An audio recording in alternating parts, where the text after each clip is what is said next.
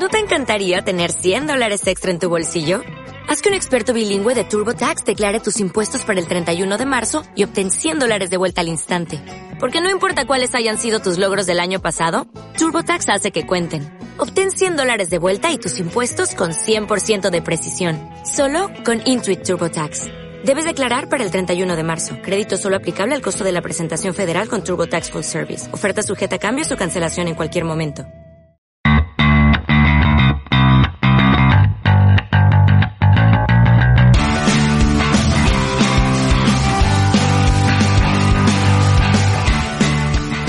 Amigos de las artes marciales mixtas, bienvenidos una semana más a vuestro podcast favorito de MMA, Generación MMA. Y hoy en la mesa tenemos a Humber García. Muy buenas a todos chicos, cada vez más cerca del micro. Oye, para que te oiga bien, porque es que Humber, tío, te lo voy a decir. Es verdad, es verdad. Es que empiezas a caerme mal, tronco. Soy o sea, es le- se pasa a mucha gente, sí. Sí, le pasa a mucha gente. Y también el que nunca me puede caer mal es Álvaro García Colmenero. ¿Cómo andas? Muy buena, Gonzalo, pues muy bien, con muchísimas ganas de comentar este programa tan estupendo que traemos hoy. Ole, ole, así me gusta. Ya sabéis, si estáis aquí, tenéis que darle un buen like y escribirnos comentarios. ¿De qué pueden salir esos comentarios? Pues de lo que vamos a hablar hoy, que tenemos tres secciones. La primera, hablaremos de las nuevas novedades en la categoría de peso ligero que pueden afectar de alguna forma u otra a Joel Álvarez, ya que se ha anunciado que este hombre que tengo detrás, Islam Makashev, puede que tenga una pelea con Benel Darius. Hablaremos de eso, pero también, Humber, vamos a hablar de los peleadores mexicanos. Claro, vamos a hablar del mercado mexicano. Que viva México. Hablaremos de los peleadores mexicanos y hablaremos de quiénes son los peleadores que están actualmente en la división, bueno, la división, perdón, en la compañía UFC, quiénes son los más importantes. Y también tenemos una pelea de estas que nos gustan a nosotros, pelea callejera. Siempre, que tengo una, una pelea callejera y luego, claro, la- el pertinente saludo al que, la tra- que me la ha mandado, claro. Por supuesto, has recibido un saludo. Y ahora lo que queremos saludar es a nuestros amigos de Estilo MMA, porque tienen la ropa que va a vestir este hombre que tenemos detrás. Bueno, ahora mismo estamos viendo un pueblo desamparado de la mano de Dios. Majachkada. Mashashkada es de donde sí. Pues lo que decimos, estilo MMA es la, la marca de ropa que trae la ropa de Venom de UFC a España. Tiene una tienda física en Madrid, una tienda física en Valencia y luego también da ropita a toda España, Islas Canarias, por Europa, hace distribución por todos lados y es una auténtica salvajada la cantidad de productos de muchísima calidad que tienen y son preciosos. Tremenda tienda. Tremenda tienda estilo MMA y nosotros después de hablar de nuestros amigos entramos a hablar de esa pelea que ha facilitado que Justin Gaethje se ponga primero en la lanzadera para disputar el título ligero cuando Dustin Poirier y Charles Oliveira se enfrenten, ya que Islam Makhachev acepta el reto de Benil Darius o al revés. Camino despejado, ¿no? Yo lo diría así, sería el titular. Camino despejado para Justin Getche, va a ser con toda seguridad el siguiente Pero que que te-. ¿Por qué últimamente es Rocky Folletti, tío? Rocky- ¿Cómo se llama? Es que siempre me olvido. No Rocky- sé. Kikito, Kikito, no, pues es mi voz, es mi voz. Kikito, Kikito, crack. crack. un ¿Y saludo. por qué digo yo Rocky Folletti? Quito crack. Es la voz que me sale, Gonzalo. Bueno, eres Pues es que es crack ahora mismo. Rocky Folletti. Bueno, Bueno, lo decía, el, el titular, eh, camino espejado para Justin Getche, con toda seguridad va a haber eh, una oportunidad por el título. Lo ha negociado Alias de la CID y además lo ha negociado de una manera pues muy a lo suyo, que es haciendo un camino extenso hacia el cinturón. Por una parte, Benil Darius Makachev, los dos representados por Alias de la CID, y por otra, despeja el camino para Justin Getche, que enfrentará casi seguro, a no ser que haya un peleón antológico, a Charles Oliveira o a Dustin Poirier, al ganador. Sí, no, porque en caso de que esa pelea sea una auténtica locura, es probable que haya una revancha, depende de lo bien que se haya vendido. Todo esto con el efecto Conor y yo creo que Ali ha dicho, uff, vamos a despejar el camino porque como Conor nos va a adelantar a todos, vamos a posicionar a Islam y a Justin para que cualquiera los Claro, lo en cuanto Conor vuelva, seguramente si él pide un, un, un, un chance por el título, se lo van a dar. Aunque no se lo merezca, seguramente sí se lo van a dar. Totalmente, ¿no? Porque eh, ya lo dijo Conor, dijo, ah, que os estáis preguntando contra quién me voy a enfrentar, me voy a enfrentar contra quien tenga el título y me da igual Claro. porque sabéis que le voy a decir que sí. Sí, sí, sí, lo, lo van, se, lo van a, se lo van a dar seguro, seguro. Eso tiene mucha gracia porque está por una parte eh, lo que debería de ser el ámbito deportivo y por otra parte la mega estrella de las artes marciales mixtas que seguramente cuando ya esté recuperado del todo va a aparecer y, y va a ser como un terremoto que sacuda todos los planes que tenía la UFC. En cualquier caso yo creo que al final eh, el protagonista de todo esto es Alias de la CID porque pese a que tenemos a Charles Oliveira y Dustin Poirier que no están representados por él Luego tenemos a Abdelaziz que tiene esos tres filones que de hecho está sacrificando a uno de ellos enfrentando a Makachev y a Benel Darius porque yo creo que tiene diferentes calendarios en su mente. Primero tenemos Charles Oliveira contra Dustin Poirier Que ninguno es de él. que no es de que no son de él, pero claro, esos les tienes que dejar un tiempo después de la pelea. Entonces, eh, él ya ha dicho que baraja para pues ponle más o menos abril, mayo pelea Justin Gaethje contra el ganador de uno de ellos. Entre tanto, Benil Darius y, y Makachev pelean entre ellos, el ganador queda ahí apartado y su objetivo es la UFC, para los que no lo sepan, ha firmado un contrato con eh, Emiratos Árabes Unidos y todos los octubres va a ir para allá a hacer eventos. ¿Quién tira mucho allí? Javib, o en este caso Islam Makachev, todos los peleadores rusos eh, caucásicos. Entonces, la idea sería que dos de sus peleadores pelearan por el cinturón en Abu Dhabi. Aquí entre Conor y, y Ali hacen lo que les da las pelotas. Aquí los Fertita no pinta nada. Dana Hombre, no pinta nada. Pero es que los Fercita hace que ya no pintan ahí, Sí, pero bueno, y la que, empresa no, que no, WWE, pintan, no pintan nada. Aquí todo el mundo hace lo que les da de los juegos del patio de un colegio, tío. Es increíble porque Conor decimos muchísimas veces que tiene más poder que la propia UFC en según qué ámbitos, pero es que Alias de la CID empieza a tener mucho poder. Joder, y de la. Cid tiene, tiene varios campeones. Tiene al más dominante ahora, que es Kamaru Usman. Tiene a, a Makhachev. Tiene a lo que tú has dicho, a... A Gaethje. a- a- no, a, a Justin Gaethje también. A, joder, que va a pelear con Makhachev, se me ha ido. Darius. Darius. Benil Darius tiene un montón de... Tiene a Joel.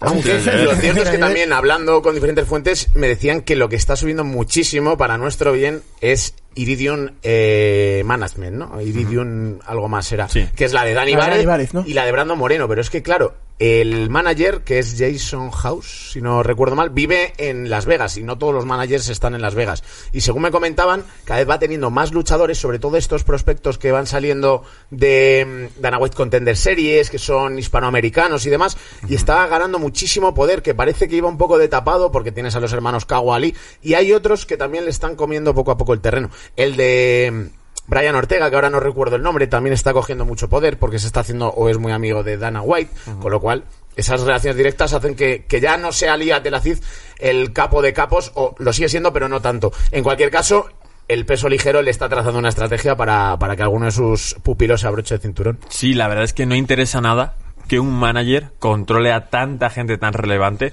porque lo que te hace es que te puede boicotear peleas, te puede boicotear Carreras el- enteras. las carreras, el ascenso lógico a los cinturones, puede poner en huelga a sus peleadores, en una huelga ficticia, decir, no, es que ahora no vais a pelear ninguno si no os pagan tanto dinero, y entonces montan ahí la de Dios. Ali tiene demasiado poder, en mi opinión, pero bueno, él se lo ha ganado y, la verdad es que tiene muy buena relación con todos sus peleadores. Hablabas del contrato que ha tenido eh, UFC que haría pelear probablemente a Makachev en octubre. Se pone la cosita como para que en un par de semanas pelean eh, Charles y Dustin. En seis meses o así pelea Justin Gaethje contra el ganador de ellos si Conor no ha irrumpido todavía, que yo creo que en seis meses todavía es un poquito pronto o cuatro o cinco que sea, y luego ya Makachev contra ese campeón, ¿no? Es decir, sería como que, que, que Islam va a pelear ahora contra Benil cuando tenga que pelear y luego ya se esperaría octubre.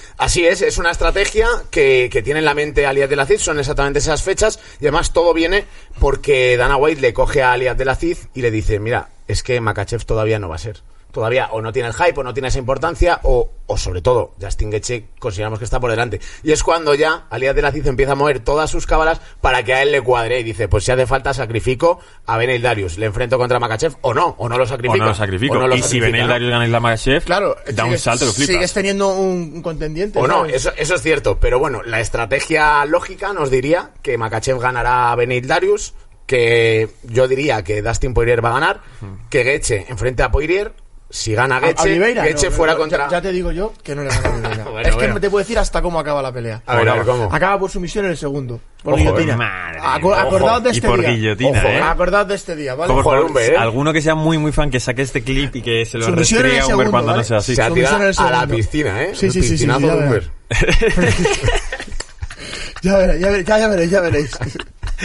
Eh, a priori, ¿quién es vuestro favorito? Yo ya lo he dicho. Yo Dustin Poirier. Dustin No, digo de Islam Makachev y Benil Darius, que es la pelea ah, que estamos hablando. Eh, No sabría decirte, ¿eh? No sabría Joder, es que decirte. es duro, ¿eh? No sabría Benil decirte porque... yo, yo voy con Islam y creo ver, que va a ganar Islam. Lógicamente creo que la, la- la lógica nos dice que Islam va a ser es, es mejor peleador, pero no es una pelea mal tirada, o sea, quiero decir, no es muy fácil, ¿sabes? Porque Benil Darius tiene un suelo muy, muy, muy bueno. Benil Darius es más grande que Islam Makhachev físicamente, es mucho más fuerte, yo creo, mucho más corpulento, y no es, no es tan fácil como puede parecer. Mañana tendremos aquí en Generación al Fuerte Barzola en una entrevista que le hemos hecho y adelanto que dice que él evidentemente ve a Islam Makashev como el próximo campeón de los pesos ligeros, cree que hay una diferencia enorme de nivel y que una de las cosas que tiene Islam es que tiene eh, una carrera de educación física, una carrera como universitaria de Sí. educación física aplicada al deporte de contacto. Es decir, que se ríen o incluso hablan de que Islam siempre sabe lo que hay que hacer. Porque es una persona que lo ha estudiado. El Fuerte Barzola lo veía como... Es que es una persona que estudia lo que tiene Sí, que hacer, no solo lo va viendo. Y claro, nosotros que no, no vemos las entrevistas de Islam porque tienen difícil traducción, porque igual el, el público ruso no busca tanto esa parte del peleador, lo mismo estamos perdiéndonos a un tipo que sea un super friki de cómo se hacen las cosas bien y estamos obviando esa capacidad que- y que eso sea lo que le lleve tan lejos. Y por otra parte, Benil Darius me parece que es un tipo muy bueno, con una racha de siete victorias, que viene a vencer a, Tony Ferguson, pero viene de un Tony Ferguson en caída y anterior viene Diego Ferreira, que es un peleador que nosotros pensamos que si se pone con Joel Álvarez ahora le gana Joel Álvarez. Entonces digo, wow, Benil, ¿cómo puedes estar tan alto sin haberte pegado con los otros? A ver, lo cierto es que viene de siete victorias consecutivas, que en la categoría del peso ligero ya es para darle mucho crédito. También es cierto que es muy completo y no hay más que ver su récord. Tiene finalizaciones, tiene bastantes caos técnicos y también lleva bien las peleas a la decisión. Pero más cierto aún es que tiene más peleas aún Makachev, que veo a Makachev sobre todo en su prime, en el mejor momento, viniendo además con todo su equipo centrado en él. Y que Darius es cierto que ha ganado a Ferguson Ferreira, ha ganado a Close, a Dover, a Tiago Moisés, que le ganó Joel Álvarez, pero todavía no se ha enfrentado al gran, gran nombre. Es muy fuerte, pero creo que en este caso no hay tanta diferencia, digamos, de fuerza de, de Benil Darius como de técnica tiene Islam Makachev, que es la perfección detrás de Javib. Tiene una lucha espectacular Dagestani y luego ya ha demostrado que además arriba pega muy bien. Con lo cual creo que es favorito Makachev. Ta- También Island tiene mucho hype porque es el heredero natural de Mm. Javib, o sea, porque él le ha señalado como su heredero. Creo que si no viniera de, de- digamos, ah, de, en los brazos de Javib no tendría este hype. Sería un luchador que apuntaba mucho más, pero no estaría tan alto, ¿sabes? Porque realmente sí ha demostrado cosas, pero no está para todavía un contendiente al título habiendo lo que hay en ese peso. Estoy muy de acuerdo ¿Sabes? contigo. Creo que que Javib le haya Claro, metido y le ha haya dicho empujado él mucho. va a ser el próximo Claro, campeón, ha eso hecho le que ha ayudado. Claro, eso el foco le ha puesto en él. Entonces, eso también hay que ver cómo responde ahora con la presión. Si, estando debajo del radar se funciona muy bien. Cuando todo el foco está sobre ti, un error lo magnifican mucho. No, no te permiten fallar porque es muy complicado. Entonces, si él es, aparte de un superatleta, maneja esa presión, puede que lo sea, puede que lo sea, pero hay que verlo todavía. Y luego cuenta con una cosa que es brutal y que no podemos obviar, que es que tienes en la esquina a Javi, que po- podría considerarse dopaje directamente, porque Sí. el otro día, fijaos lo que hizo con la Kimura, parecía que estaba con el mando de la Play Javi haciendo, voy a hacer esto, esto, esto, lo otro, le fue escuchando y al final, pum, guillotina, eh, Kimura. O sea que me parece que tener a Javi en la esquina eh, hace mucho también para Ya mí. jodas, tío. Me has cogido los dos memes que iba a hacer yo y los has dicho en la misma frase. No ¿Qué da turno al otro ni de que hable. Que si, que si dopaje, que si el mando de la Play. Es que vamos. Bueno, eh, en cualquier caso, entonces vosotros veis también a Islam arriba, ¿no? Como futuro campeón, sí. Pero por encima de Darius en esta pelea. Ah, sí. A ver. 60-40. 60-40. ¿Tú, eh, Álvaro? Eh, 70-30. Yo también estoy por 70-30. ¿Y qué nivel de pelea le pondríais del rango D al rango S de especial? D, C, B, A, S. Ten en cuenta que todas son muy buenas. Uf, pues la anterior a especial, yo creo, ¿no? Ah, un peleón de A. Ah, yo pondría un B. Yo creo que yo creo que un B- todo lo que sea una pelea para un futuro contendiente al título siempre es es muy muy espectacular, pero no es una pelea por el título. Entonces Yo no me vuelvo el loco por esta pelea, la verdad. No, a ver, no es loco, también pff, es que ta- a priori es una pelea que te te gusta mucho el deporte porque esta pelea sabes dónde va a ir. Hmm. La pelea va a ir al piso casi seguro. No creo yo que se pongan los dos Va a ser intercambiar- trabada, va a ser una pelea cambiar trabada. manos Uf. como locos. No creo yo que se pongan a intercambiar manos como locos. No, como locos no, pero intercambiar manos de forma estratégica mismo sí que lo vemos. Sí, ¿eh? pero normalmente yo creo que lo que irán o, o se evitan ir al, pe- eh, ir al suelo o, o directamente eh, eh, Darius por abajo, Islam por arriba. Mm, sí, Yo lo que ser. creo que no vamos a ver son low kicks, porque el primero que lo lance se va al suelo. eso, está clarísimo. Bueno, pues este ha sido nuestro análisis de un poco la actualidad que está pasando en los pesos ligeros. Eh, se rumorea y se cuenta que estos días estarán saliendo noticias de Joel Álvarez. Veremos qué es lo que pasa. Y nosotros nos vamos a ir ahora a hablar de los peleadores mexicanos que hay en la UFC. A la vuelta. Hasta ahora.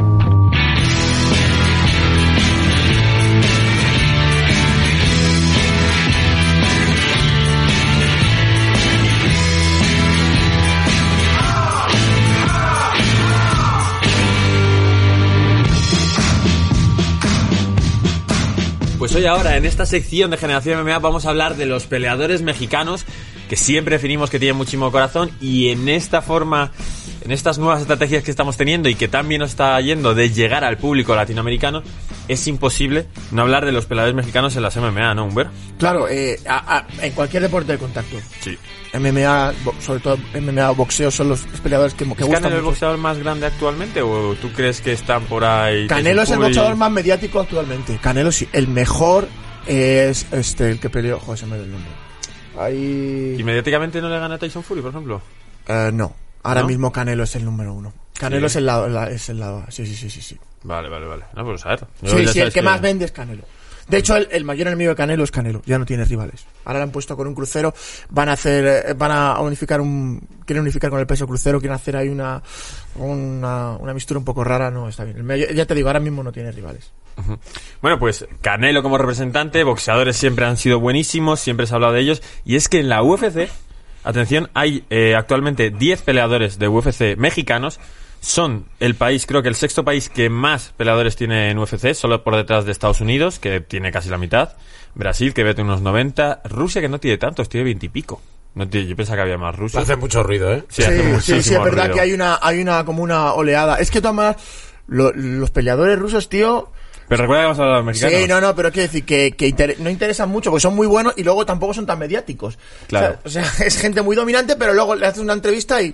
Pero por su personalidad. Claro, Es que claro. son muy fríos. Y luego O lo que pasa que, que no todos los rusos están necesitados de llegar a la UFC, porque como tienen cierto mercado y ciertas ligas, no, o sea, no pasa como en Brasil, que en Brasil si tienes medio talento, méteme en la UFC por favor, que si no me muero de hambre. Claro, y aparte es que los mexicanos siempre te gusta ver a un tío que, que es muy aguerrido, que va para adelante, que se pega, ¿sabes? Una pelea de mexicanos, pues dice, oye, aquí, que luego a lo mejor puede que no, pero normalmente los mexicanos, ellos ellos dicen que, que van a morir en la raya, o sea, van a- hasta el final.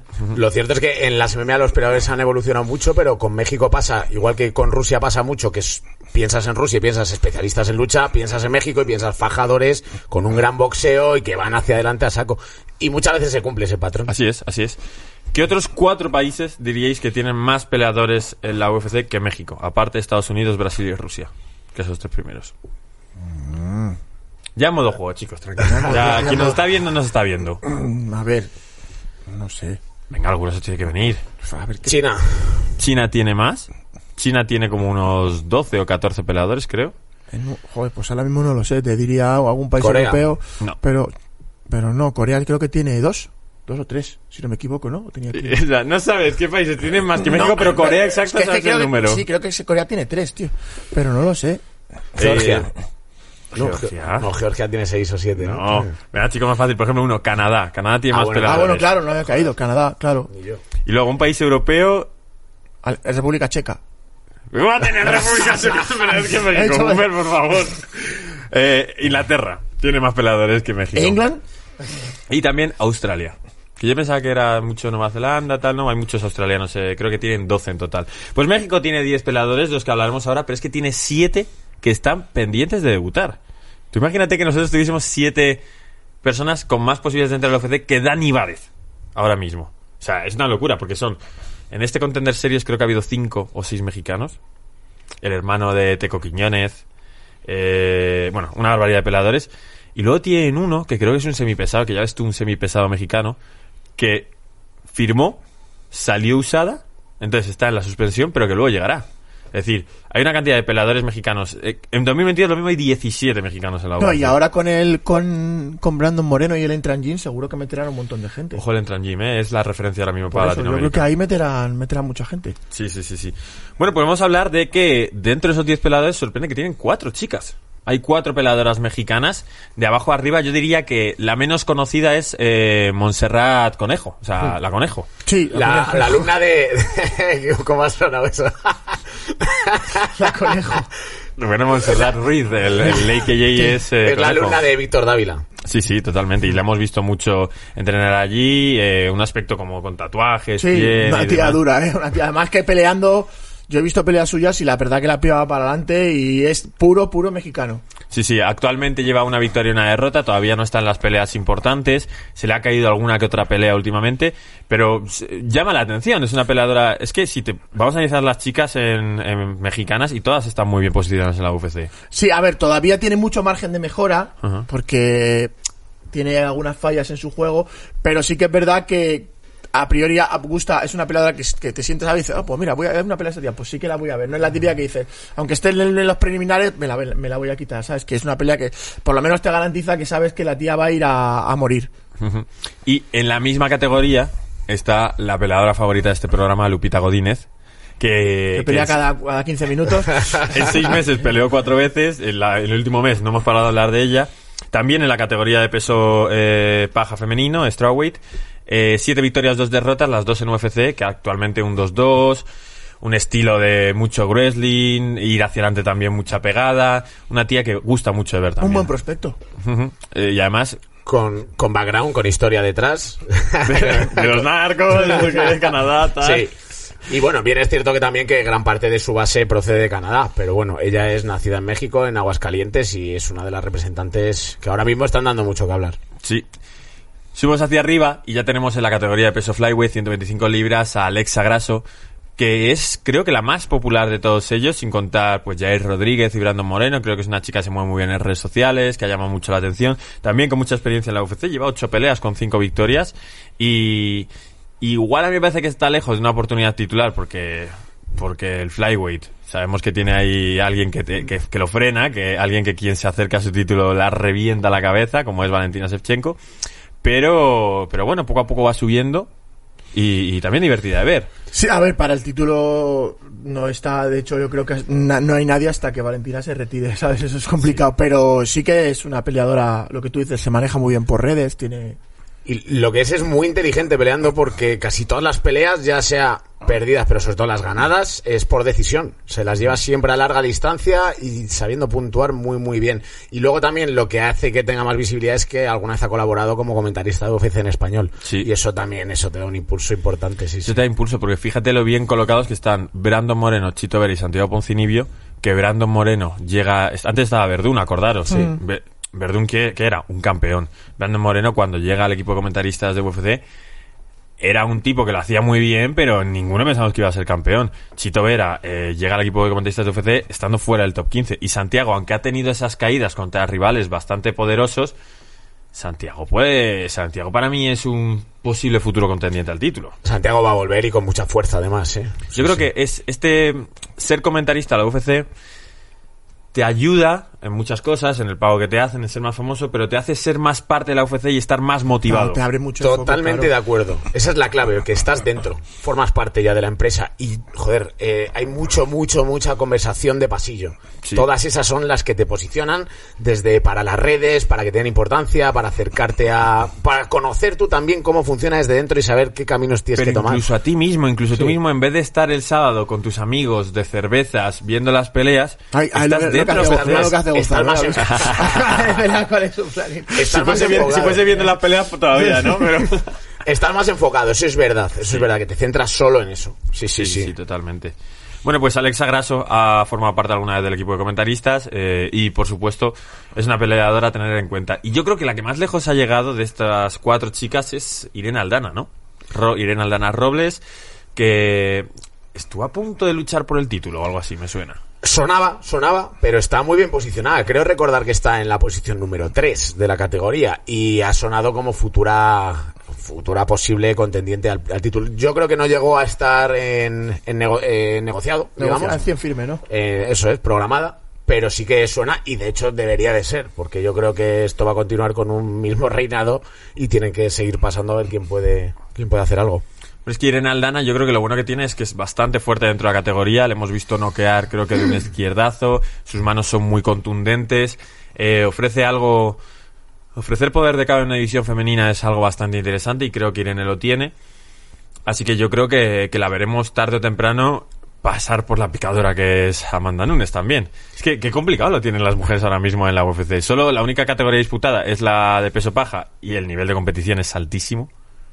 Sí, ahí, sobre todo con, con Amanda ahora empiezan a darle bastante crédito, sobre todo que es lógico en medios eh, hispanoamericanos, porque enfrenta a Juliana Peña, ¿no? Que es eh, venezolana, pero o sea, es que al final creo que va a ser el mismo guion que siempre. Dicen que, que es muy fuerte Peña, que tiene más oportunidades. Yo creo que lo tiene muy, muy No tiene- complicado. lo tiene en muy complicado. Y es verdad que Aldana tiene un estilo muy de chocar y es muy fuerte y le pesan mucho las manos, que como comentabas en categoría femenina no es lo normal. Eso aparte de hacerla diferente como peleadora, creo que es una de las maneras de poder ganar a Amanda Nunes, que es que entre en un intercambio como el que entró con Cyborg, que realmente fue un poco lotería.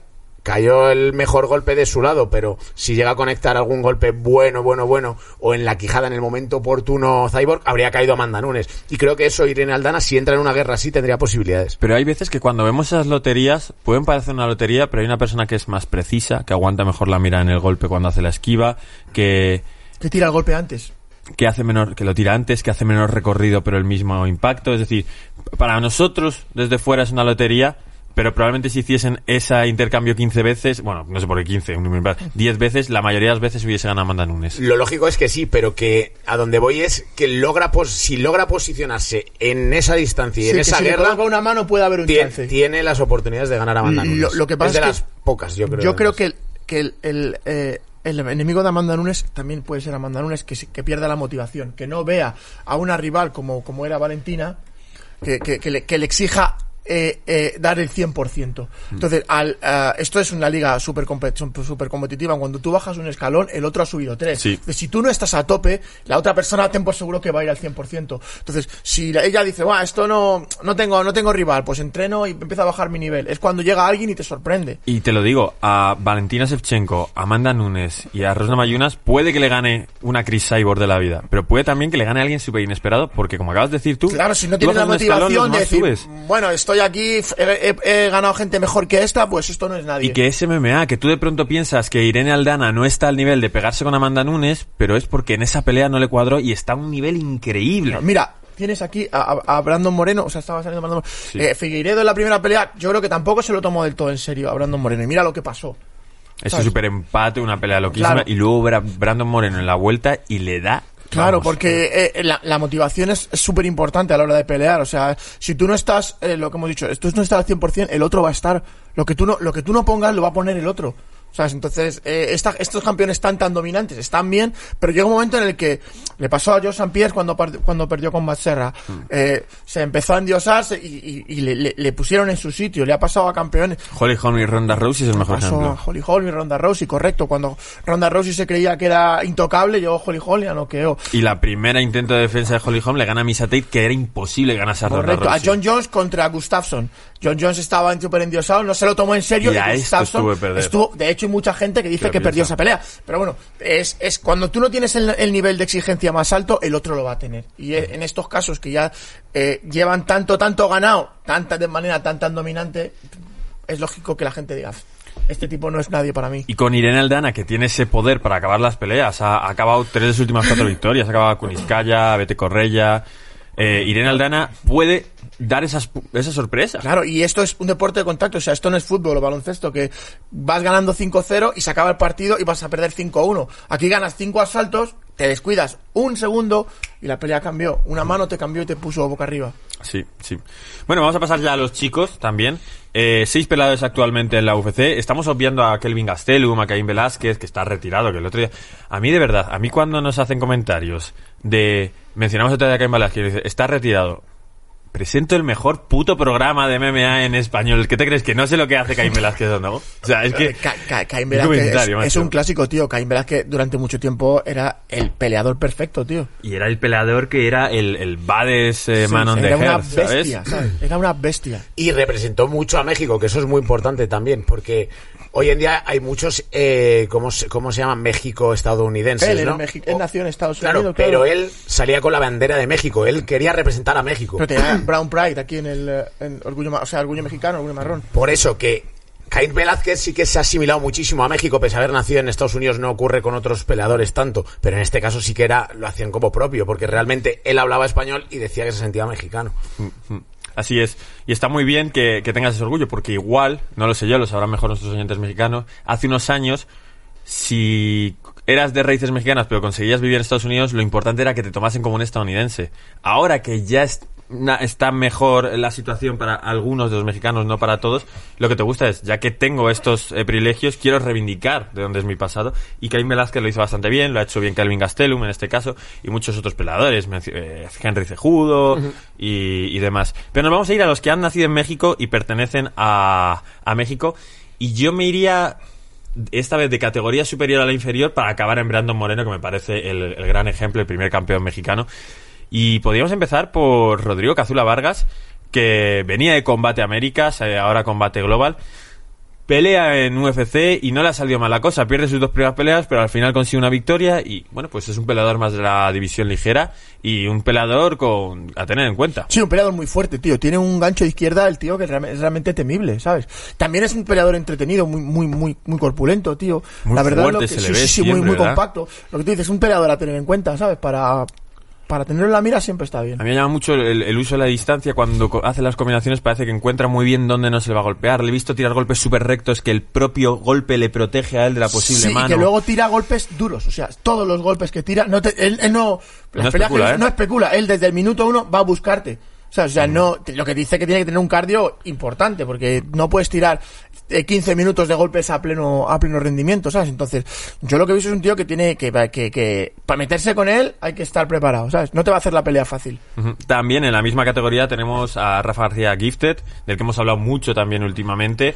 Eh, pelador con buena capacidad de derribo, que controla bien el suelo, pero que tiene unos intercambios loquísimos, una mano izquierda, un crochet que te quedas loco, que, que consiguió hacerse con la victoria en una historia similar a la de Cazula Vargas, dos derrotas, una victoria, no era favorito contra Nathaniel, contra Nathan Levi o Levi o como sea, y se, hizo con la victoria en la última pelea. La verdad que espectacular el último desempeño. A mí me gusta mucho. Un luchador súper fuerte, súper armado. Es, parece que está hecho de hormigón. Como decía Gonzalo, pega muy duro, muy duro, bombazos. Pero luego también sabe acortar muy bien la distancia y meter sobre todo mucha presión contra la reja y acabar derribando. Me parece un luchador a seguir y sobre todo conseguir esa victoria le da muchísimo crédito.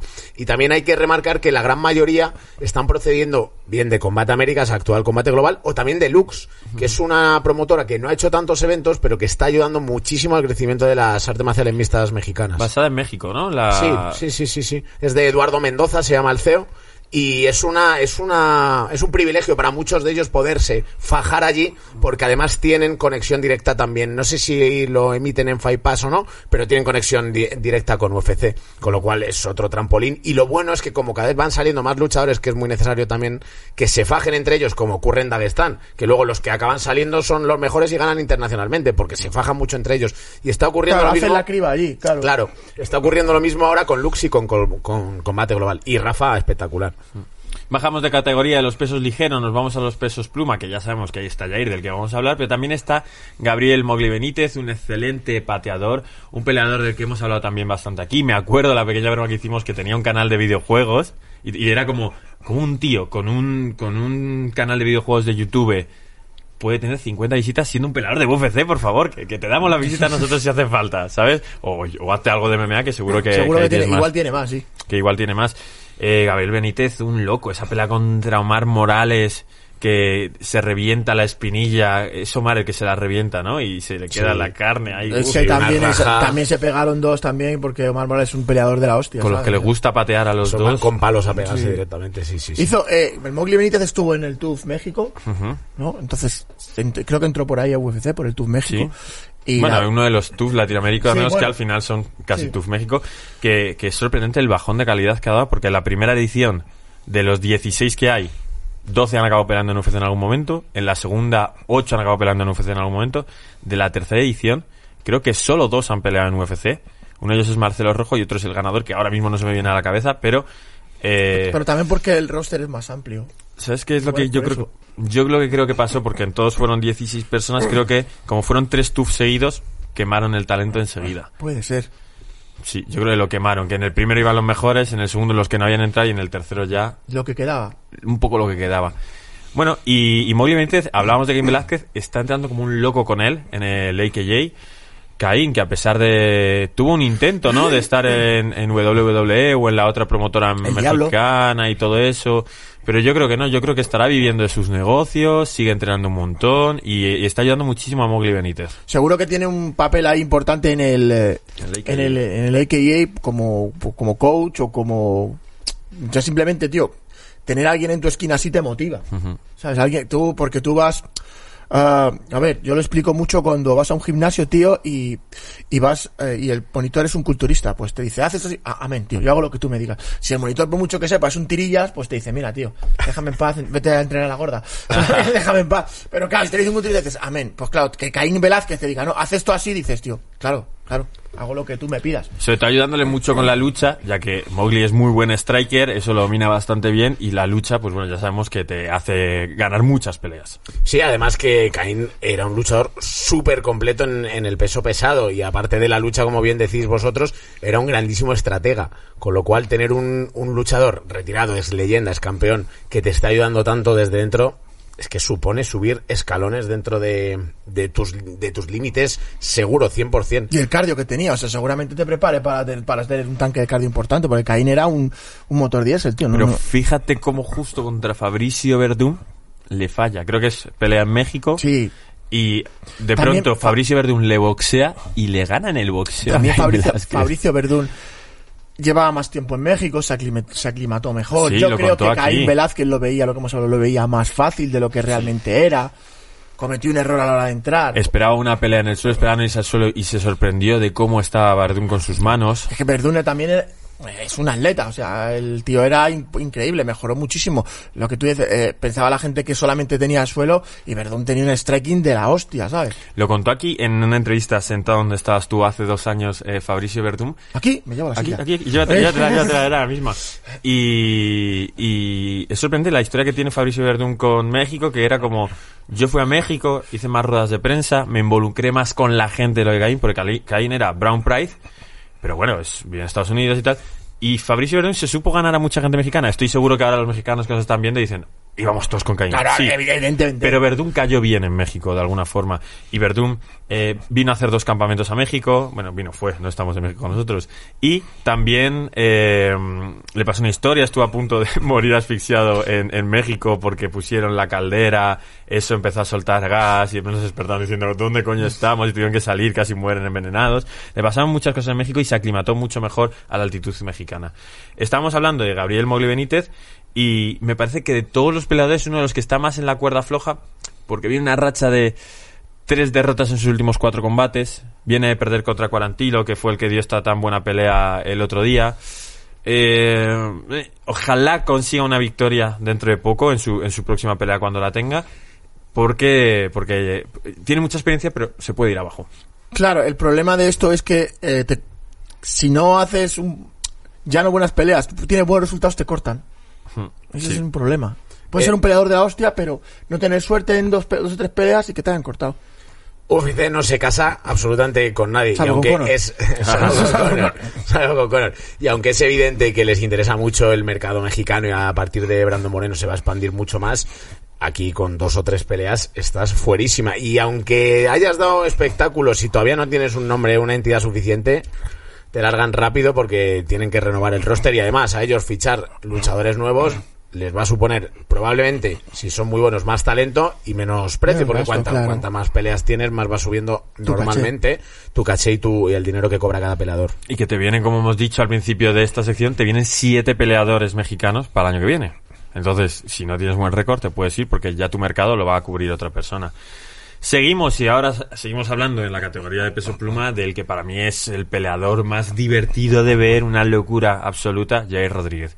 Poco hay que hablar de él, pero bueno, muchos estarán diciendo, venga, habladme Jair y de Brandon, que son los que conozco.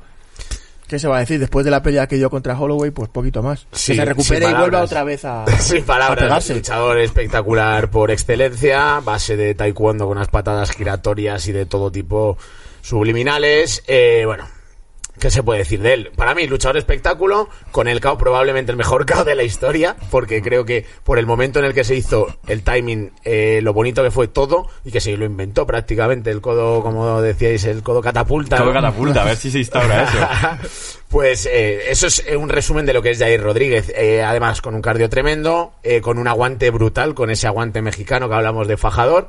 Y pues para su resumen debería ser la pelea con Holloway y el KO a Korean Zombie. Ese es Jair Rodríguez. Sí, sí, sí. Y un auténtico artista del KO, con mucha proyección. Vimos que si le puede dar esta pelea a Holloway, significa que le puede ganar a cualquiera, y también perder con cualquiera de esos grandes. Y, y lo que decimos es que podríamos hablar tanto de Jair que se nos hace que no vamos a entrar en toda su carrera y nos vamos a ir a una división más pequeña, la división de peso gallo, con Alejandro Turbo Pérez, no confundir con Alex Pérez, también peleador de la UFC, por supuesto, como estamos hablando, 22 victorias, 8 derrotas, y que también hemos hablado alguna vez de él.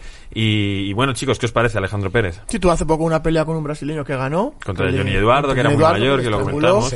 Y bueno, pues un buen récord, un peleador que posiblemente pueda hacer ruido. Sí, tuvo una muy buena trayectoria eh, en un momento que estuvo a punto de llamar la atención por el título. No sé si consigue cuatro o cinco victorias seguidas en la UFC. Últimamente le ha ido medio mal, pensamos que podía tener, eh, podía ser cortado. Lo debatimos si iba a ganar Johnny Eduardo o no, porque sabíamos que tenía muchos trucos. Al final sí que le vence, sí que lo finaliza, creo que en el segundo asalto. Y, bueno, sí que me parece que, que, que se ha ganado su puesto. Es, mediáticamente no hace mucho ruido, pero en UFC tiene muy buena trayectoria. Hay que recordar además que la finalización fue aquella que parecía que estaba haciendo la finalización con las manos y la estaba haciendo con las piernas. Si le hace Una- un body triangle, se le aprieta así y luego le coge el mata al león. Lo que quiero decir es que es un tío muy versátil, muy creativo, original, es explosivo también y creo que, que va a dar guerra todavía. Claro, pero fíjate, un tipo que tiene ocho victorias en la UFC por tres derrotas, ¿cómo es posible que no estés eh, mayor, mejor posicionado? ¿Por qué no te sabes mover en redes? ¿Por qué no, tienes pro- no te proyectas a la gente? Supongo que Pues un poco así, porque fíjate, yo le he escrito alguna vez para una entrevista, para felicitarle. Nunca me ha contestado. Le he compartido contenidos de que hemos hablado. Y te parece una tontería, pero esto es lo que hace. Si no me lo haces conmigo, probablemente no lo hagas con muchos otros y igual no, no creces. Claro, si tú, si tú no, no tienes redes, a- ahora, por desgracia, no existes. Puedes Mm. ser un peleador de la hostia o haber sido un peleador de la hostia lo que sea en tu oficio de la hostia, si tú no te das a conocer, no existes. Y luego a lo mejor hay gente que tiene menos valía que tú, pues en el caso seguro que lo que tú dices, pero más mediático, por lo que sea, porque habla más, habla mejor, tiene mejor imagen, se vende mejor. Yo creo que lo que tendría que hacer es eh, fichar, no lo sé, porque no lo he mirado, si es eh, representado por Aliad de la Cid, que fiche por él, le deje el móvil Sí, y, ya verás cómo, y ya verás cómo sube, pero bien rápido. Y por último, nos vamos a Brandon Moreno, el gran campeón mexicano, el campeón que No, cayó no, la boca. eso no lo puedes decir. El gran campeón mexicano hay uno, y es Julio César Chávez. Vale, vale, perdón, perdón. No se puede decir. Dilo Perdona. mexicano quién es Vale, el gran campeón mexicano. Ya verás lo que te va a decir. No, no, no, perdón, lo siento, que no, que no sabía, que yo estas cosas como que me dan un poco igual. El pequeño campeón mexicano, Brandon. Moreno, que nos cayó la boca a tantísima gente eh, con, con Figueiredo. Es verdad que ya tras la primera pelea daba la sensación de que podía hacer algo, pero nunca algo tan grande como acabar con Figueiredo. Yo no pensé que iba a acabar con Figueiredo. De, de hecho, yo no pensé que en la primera pelea le iba a dar batalla a Figueiredo como se la dio. Después de esa pelea. Pero ya sabes que a partir de esta temporada siempre pensamos que Brandon Moreno, vamos, se baja a Henry Cejudo y a quien haga falta. Sí, sí, no, desde luego. O sea, visto lo visto. Ah, bueno, ahora, además ahora que está entrenando. Eh, Con eh, Dani Várez. Con, no, este, Henry Cejudo está entrenando con. Con John Jones. No, con Brandon More, con, no, con Figueiredo está entrenando también. Ah, es verdad, que O también le preparó hay- la había, pelea. había ahí, ahora hay animosidad entre ellos. Sí, sí, Te sí. digo una cosa, la pelea de las peleas tendría que ser, después de todo lo que se ha creado, Brando Moreno contra Henry Cejudo, ¿eh? Ojalá ver esa pelea, ¿eh? Sí, Lo que pasa es sí, que, está Henry Cejudo llamando a puerta a Alexander Volkanovski, en plan, hago una pelea y ya que hago una pelea... Henry Cejudo llama a la fuerza hasta de Francis Engano. el sí, tío. sí, sí, O es sea, un flipado, ¿eh? Como entrenaba el otro día con John Jones, pero... Escucha, el tipo es la hostia. O sea, Buenísimo. el tipo eh, eh, a nivel deportivo no se puede decir. Lo que pasa es que luego se ha creado el papel ese, los olímpicos... Pero el tío es la hostia. O sea, no se puede decir. en- allí donde ha puesto el huevo ha ganado. Sí, lo que te digo es que me parece mucho más lógico que ataque a Volkanovski, porque es, hago una pelea, que como la gane, hago algo que no ha hecho nadie. El- la triple no, la, cuat- la 4C, pero tres veces campeón de UFC en categorías distintas. Eso, eso tendría, vamos. y Lo que pa- Volkanovski es pequeño de tamaño. Sí, y. A ver, O Volcán. sea, Cejudo puede ir a pelear en los pesos que lleve sí, sí, sí, seguro, seguro, seguro. Bueno, pero no estamos aquí para hablar de Henry Cejudo, sino de Brandon Moreno, un peleador eh, que domina todas las áreas, eh, muy controlador, eh, con un, un timing increíble, una capacidad de... es rápido, tiene buenos ángulos muy buen peleador y, y, muy resistente. Que eso no hemos hablado, pero cuanto más resistente eres, más posibilidades tienes. Más, sí, eso, más eso fallos te puedes permitir. a- a- aguanta mucho el castigo. Sí. Aguanta mucho el castigo. Tiene buen cuero, como se dice en Sí, boxeo. sí, y a mí sobre todo lo que me parece es eh, la típica frase que se dice muchas veces de que el trabajo vence al talento. En este caso yo creo que es un tío, y vamos, lo decían sus entrenadores, que desde pequeño se veía que era súper talentoso, pero en este caso es un luchador trabajado 100%. Es el típico ejemplo de, de currártelo y currártelo y currártelo, porque hay algunos que son más talentosos y no necesitan tanto, tanto entrenamiento, pero en este caso ha tenido de todo, victorias, eh, muchas derrotas, fue le cortado, cortaron, le fue llamaron cortado, otra vez. volvió otra vez eh, con una tuvo que hacer una pelea en Legacy si no recuerdo mal y si la ganaba era como su final la ganó. Entró en UFC vuelve y se va recuperando hasta subir y pelear por el cinturón empatar primero y luego ganar. Es espectacular, pero sobre todo yo destacaría es un luchador trabajador, aparte de ser súper completo, es muy carismático, que eso también importa mucho, se sabe vender, eh, es el ejemplo del chaval humilde, trabajador que ha llegado a ser campeón, el sueño mexicano, ¿no? En lugar del sueño americano, el sueño mexicano, lo ha cumplido Brandon Moreno y además es un tío que interesa mucho a México porque quiere continuar con el legado, es decir, quiere continuar peleando, pero sobre todo quiere abrir muchos huecos, quiere abrir, arrastrar a mucha gente, enseñar a nuevas generaciones. Me parece que, que es lo mejor que le podría haber pasado a México, el mejor representante que puede tener el Brandon Sí, Moreno. que, y te transmite mucha cercanía, tío. Es Sí. un tío que te da como buen rollo, ¿sabes? O sea, es el- no es el típico tío que... Siempre simpático, Claro, sí, conecta es- bien con la gente. Parece que siempre se va a abrir con la gente, que va, va, te- lo que tú dices, que a lo mejor le hablas, te contesta, ¿sabes? Parece un tío, parece un tío muy cercano. Luego tendrá sus rarezas, pero parece un tío súper, súper campechano. Yo creo que es una de las entrevistas que tenemos pendientes para, para este año. Sí. Lo que pasa es que ya sabéis que a mí me gusta hacerlas más en presenciales y no sé yo cuándo le vamos a dar por España a Brandon Moreno. Bueno, podemos ir a México. Vamos a ir a México, ¿no? Al Entranjin. ¿Quién le Bueno, hay que ir a Las Vegas, que ahora está viviendo en Las Vegas. Bueno, pues ni media palabra más. ¿Est- ¿Está viviendo en Las Vegas? ¿Estás Sí, seguro? Sí, sí, había trasladado su residencia allí porque, como es comentarista, Ajá. tiene mucho mejor, eh, pues eh, se tuvo que instalar allí. Imagino que para campamentos y demás irá, entran, irá con asiduidad, pero sé que se había instalado en Las Vegas porque por su trabajo como comentarista y con todo lo relacionado con la UFC le interesa, y luego se le ve mucho entrenar en el PI. Es uno de los, digamos, capitanes del propio PI. Sí, sí, pero eh, no estoy tan seguro de... O sea, tendrá una residencia en Las Vegas, tendrá otra al lado del Entram. El Entram está en la frontera y Las Vegas está cerca de la frontera, dentro de cabe. No cerca, pero en plan 4, 5, 6 horas, no sé cuántas serán en coche. En, en avión, que es lo que se viajarán estos, tampoco será mucho. Yo creo que sí que debe hacer estancias en México y estancias en Las Vegas. Bueno, porque más que nada, Dani Baza ha estado con Sí, él estado entrenando allí. hace nada. Entonces sería raro que viniese eh, solo para entrenar de vez en cuando al Entram Gym. Él vivirá en, en la zona de Entram, no sé, ¿es Tijuana o qué? No, Tijuana no es. ¿Dónde El está? entran es de Tijuana, yo creo. ¿Sí? Tijuana, Baja California, sí puede ser. Sí, Sí, puede ser. Y eh, pasará estancias en Las Vegas. Y ya cuando va a Las Vegas, pues irá para 3-4 días y entrenará ahí. Yo es que lo había escuchado, no sé si era por tema de impuestos que le interese, por el nuevo trabajo, por qué, pero él decía que, que estaba viviendo en Las Vegas. Bueno, pues si lo ha dicho él, no le puedo Será decir nada, verdad. la verdad. Eh, bueno, pues hasta aquí, fíjate lo que te digo, es que todavía nos queda una pelea callejera que analizar. Esto ha sido el análisis de los peleadores mexicanos, eh, mejor imposible hacerlo. Y vamos a ir ahora a, aparte de pediros un buen like y deciros que nos compartáis con todos vuestros amigos mexicanos, vamos a ir a esa pelea callejera que nos trae siempre Humber García. Vamos a darle.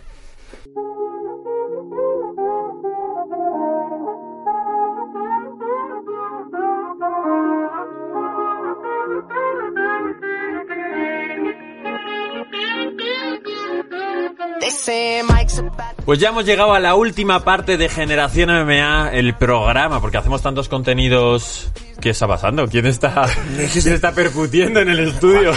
Y que, y que, y que Juan Carlos. Eh, bueno, pues eh, hacemos tanto contenido que muchas veces desvirtuamos lo que es originalmente Generación MMA, que es un programa. Últimamente estamos haciendo secciones y se ven tanto como el programa, algunas más, incluso las reacciones. Así que vamos a analizar una sección clásica, Humber. Vamos a ver una pelea callejera aquí en, en, Madrid. Entre, eh, creo eh, que hay un famoso en esta pelea.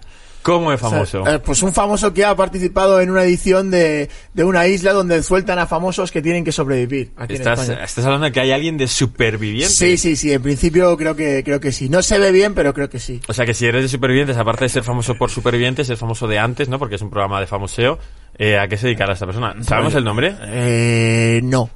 No lo sé. sí, lo sé, pero no está bien que lo diga porque me han dicho que lo oculte. A ver, a ver, vamos a ponerlo eh, desde el principio, por supuesto. ¿Y qué crees que vamos a ver, Humber, aquí? Pues creo que vamos a ver aquí un, uh, un sparring no controlado, algo que se nos va de las manos. Vamos a verlo. Empieza ya y nos ponemos... Uy, qué mala suerte hemos tenido. espérense, espérense, muchachos, que se paró la grabación. Pues chicos, a pesar de las dificultades técnicas, vamos a, a- a seguir viendo esto. Perdón por, por la liada. Claro, para vosotros ha sido un segundo, un corte y ya estáis de nuevo viendo la pelea. Nosotros no, nosotros hemos tenido aquí, vamos, que apagar un fuego, usar un Esto es como la extintor. relatividad, tío. Claro, 10 años fuera, 40 años en la Tierra. Muy de interestelar eso, ¿no? Sí, sí, sí, claro, tío. Vamos a ver la pelea, le vamos a dar ya. Pues no la vamos a dar ya. Aquí hay... Ahora, ahora sí. Estamos aquí viendo la viendo pelea. ahí, ¿no? Sí, sí, sí. Tomando Finta, ¿no? Finta la distancia. entrada. Oh, ahí mete un buen jab, un buen un directo de izquierda. Otro low kick, otro low ¡Ay, kick. va! Caidita. Y ahora ahí. Uy, lesión, lesión. Pum. ¡Hola! Ay, Hola, Aquí, y, eso, y eso que en teoría son amigos, ¿eh? Pero a ver, vamos a volver a verlo, que se me ha hecho bastante corta. Ha sido un soccer kick, Sí, ¿no? sí, Eso. sí, sí, sí. Dices que son amigos. Sí, sí, sí, sí, sí, son amigos. En principio Igual ya no lo son, ¿no? Eh, eh, o eran, es verdad, eran, es verdad, eran. Bueno, a mí la patada esa, yo creo que es... Ha sido con mala fe, ahí había pique, mira, ahí esto se, se calienta, cago en, toma. ¿Sabes? Pero luego salen como medio corriendo. ¿Y tú dices que eso es Madrid? Eh, creo que sí, creo que sí. A mí me ha parecido que Bueno, había un barco había un barco, fondo, es lo ¿no? que estaba viendo, era, había aparecido un barco ahí. Y muy resbaladizo para estar tan veraniegos. A mí sí me gusta la postura que tiene al principio, ¿eh? Ahí. Aquí se ceba No, y va a tener... eso, ¡pum! eso- eso es un barco, sí, ¿no? Barco. Sí parece un barco, sí. O algo de eso. Bueno, pues, eh, Humber me gusta, pero no tiene la esencia No pasa nada, peleas. porque hay más. Además, tenemos una pelea en casa de un super famoso, no de superviviente nada, sino de Krokov. Así es como acaban, ¿vale? Las barbacoas o reuniones familiares de Krokov. Y, y esta pelea, tengo que. La otra, no puedo decir el nombre de quien me la ha mandado, pero. Pero es- también es famoso. no, la, sí, la otra pelea, esa esta pelea, me la ha mandado por Instagram un tío que, bueno, su Instagram es Insomne Study.